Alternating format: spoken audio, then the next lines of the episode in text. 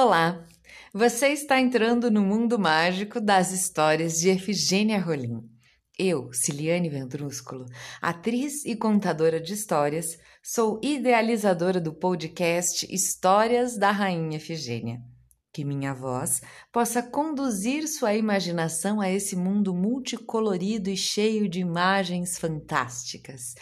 Que tal mais uma história? Então, abra os ouvidos e o coração e aproveite as histórias da Rainha Efigênia, a rainha do papel de bala.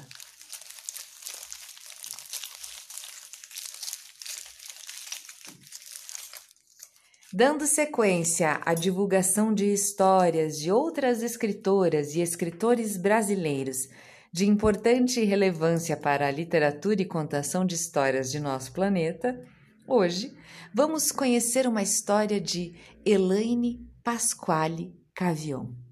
Ela se chama Amarelo. O IP. Se alguém chegasse perto, ele dava um jeito de assustar. Erguiu um cotovelo do galho, curvava-se um pouco e estranhamente rangia.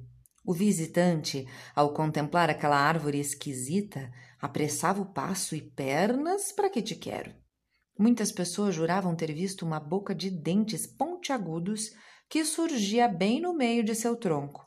Verdade? Não se sabe. Mas o certo é que ninguém, gente, passarinho ou morcego, se aproximava. Fazia questão de não ter uma única folha. Flores, então, ri nem pensar. Ficava sempre lá com aquela carranca mal-humorada e a sua capa de musgos. O IP fazia isso tudo por um só motivo: não queria ser perturbado.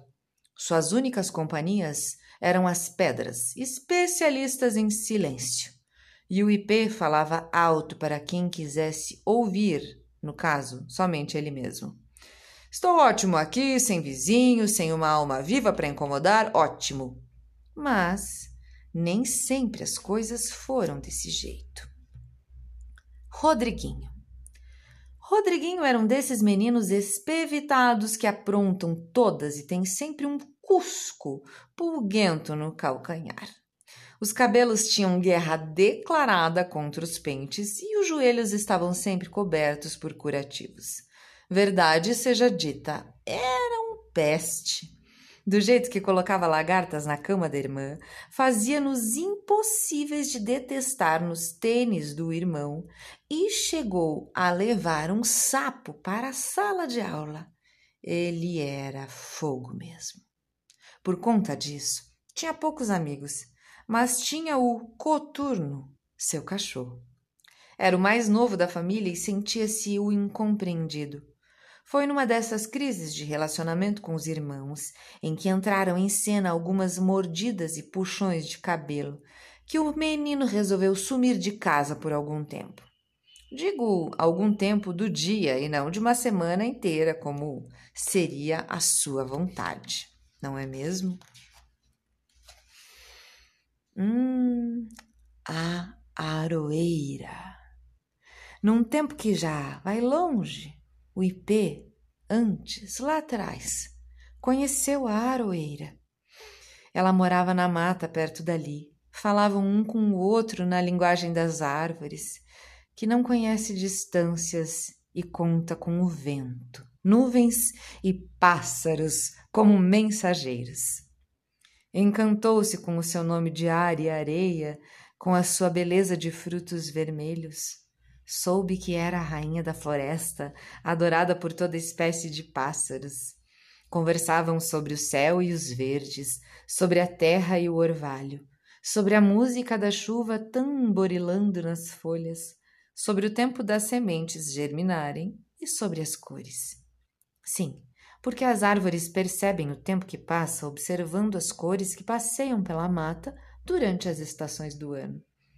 E foi justamente num dia colorido, quando a primeira pontinha da primavera se avizinhava e o ipê se encontrava lindamente florido, que a aroeira não respondeu a mais de nenhum de seus chamados. Durante a estação, ele tentou de tudo. Enviou ares perfumados, soprou todo o seu encantamento. Nada. Nenhuma palavra solta no vento, nem um grão de pólen em resposta. Silêncio. Caíram as flores, e a partir de então ele perdeu a graça de florescer, preferindo viver assim, desbotado e disposto a não conversar com mais ninguém. O balanço. Então o Rodriguinho chegou com sua corda e seu pneu velho. A primeira coisa que fez foi subir numa das pedras próximas à árvore, ao ipê. Deu um pulinho e alcançou o primeiro galho.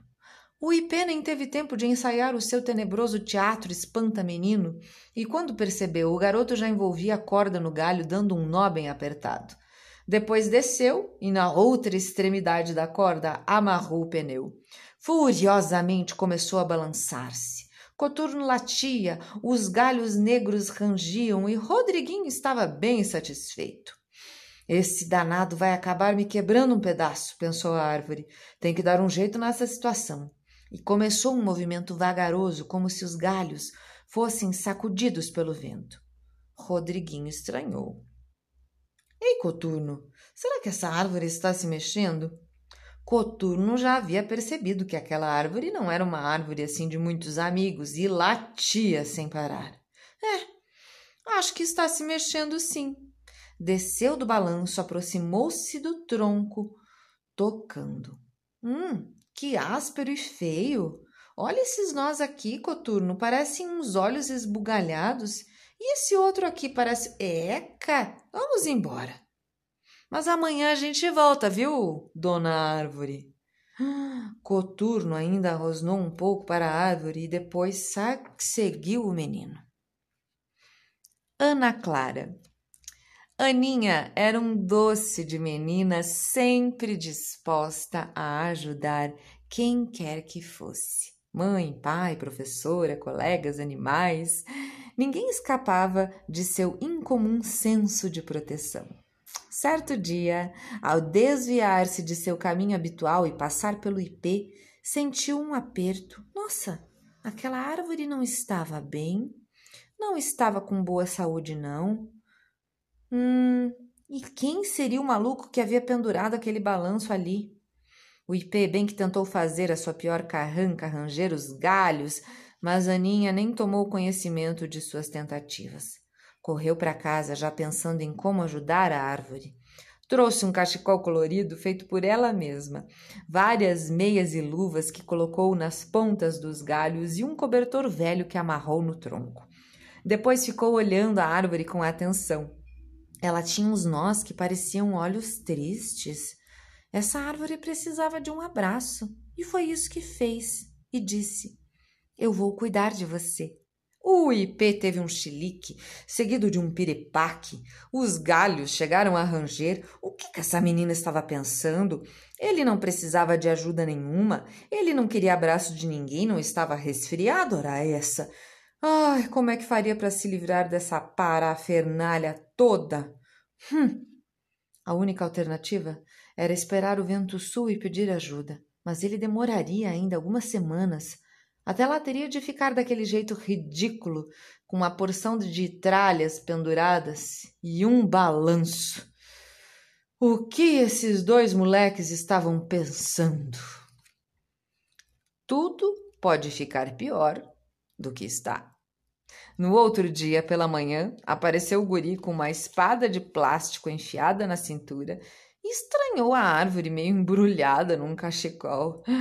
Ele, por sua vez, trouxera um pano preto com uma caveira desenhada que serviria de bandeira, como num navio pirata. Subiu o mais alto que pôde para amarrá-la e, de pé no balanço, a espada em punho começou a singrar mares e lutar com outros terríveis piratas. A menina veio à tarde e brincava de ser acrobata bailarina de circo. Ora equilibrava-se nos galhos, ora plantava bananeira e, para finalizar seu número, estava ensaiando virar estrelinhas. O IP reclamava. Mas um dia aconteceu que encontraram-se o pirata e a bailarina. Rodriguinho sentou-se no balanço e disse: Essa árvore é minha, pendurei meu balanço aqui. Deixa disso, garoto. Essa árvore é minha. Eu cuidei dela. E quem disse que ela precisava ser cuidada?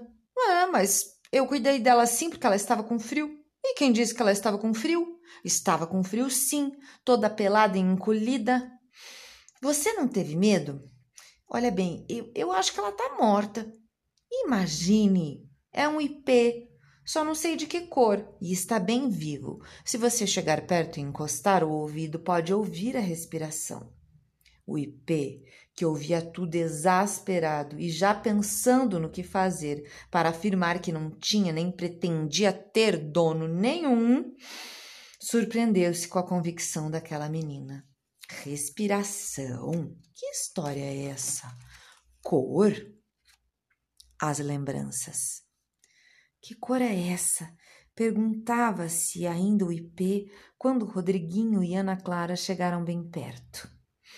A árvore parou até seus pensamentos para tentar se ouvir também. O fato é que o IP foi sentindo em volta de seu tronco um calorzinho gostoso e começou a escutar aquelas que estavam esquecidas entre seus veios. As lembranças, sim, de quando ele era ele mesmo. Lembrou-se de como gostava de expandir suas raízes, suas folhas verdes, e quando florescia era uma festa.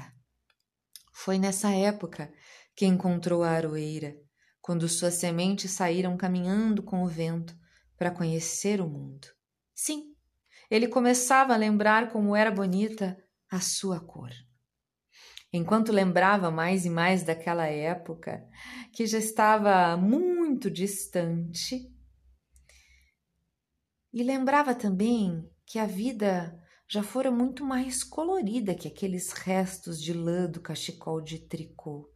O Ipê sentiu vontade de inspirar bem fundo, e assim fez.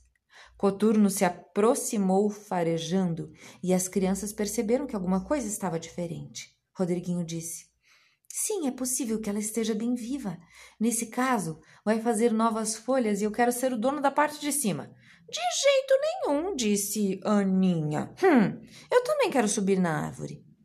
Rodriguinho começava a perceber que a menina não se convenceria. Então vamos apostar qual é a cor do IP. Quem ganhar fica com a árvore inteira. É branco, ela disse. Ouvindo isso, o IP percebeu que começava a gostar da companhia daqueles três e sorriu um sorriso minúsculo, quase imperceptível. Foi bastante para que uma flor, ainda um botão, surgisse na pontinha de um galho. Aquela era a primeira de tantas e tantas outras. Muito bem, espero que tenham gostado dessa história. Um beijo grande e até o próximo episódio. Este projeto é realizado com o apoio do Programa de Apoio e Incentivo à Cultura, Fundação Cultural de Curitiba e da Prefeitura Municipal de Curitiba.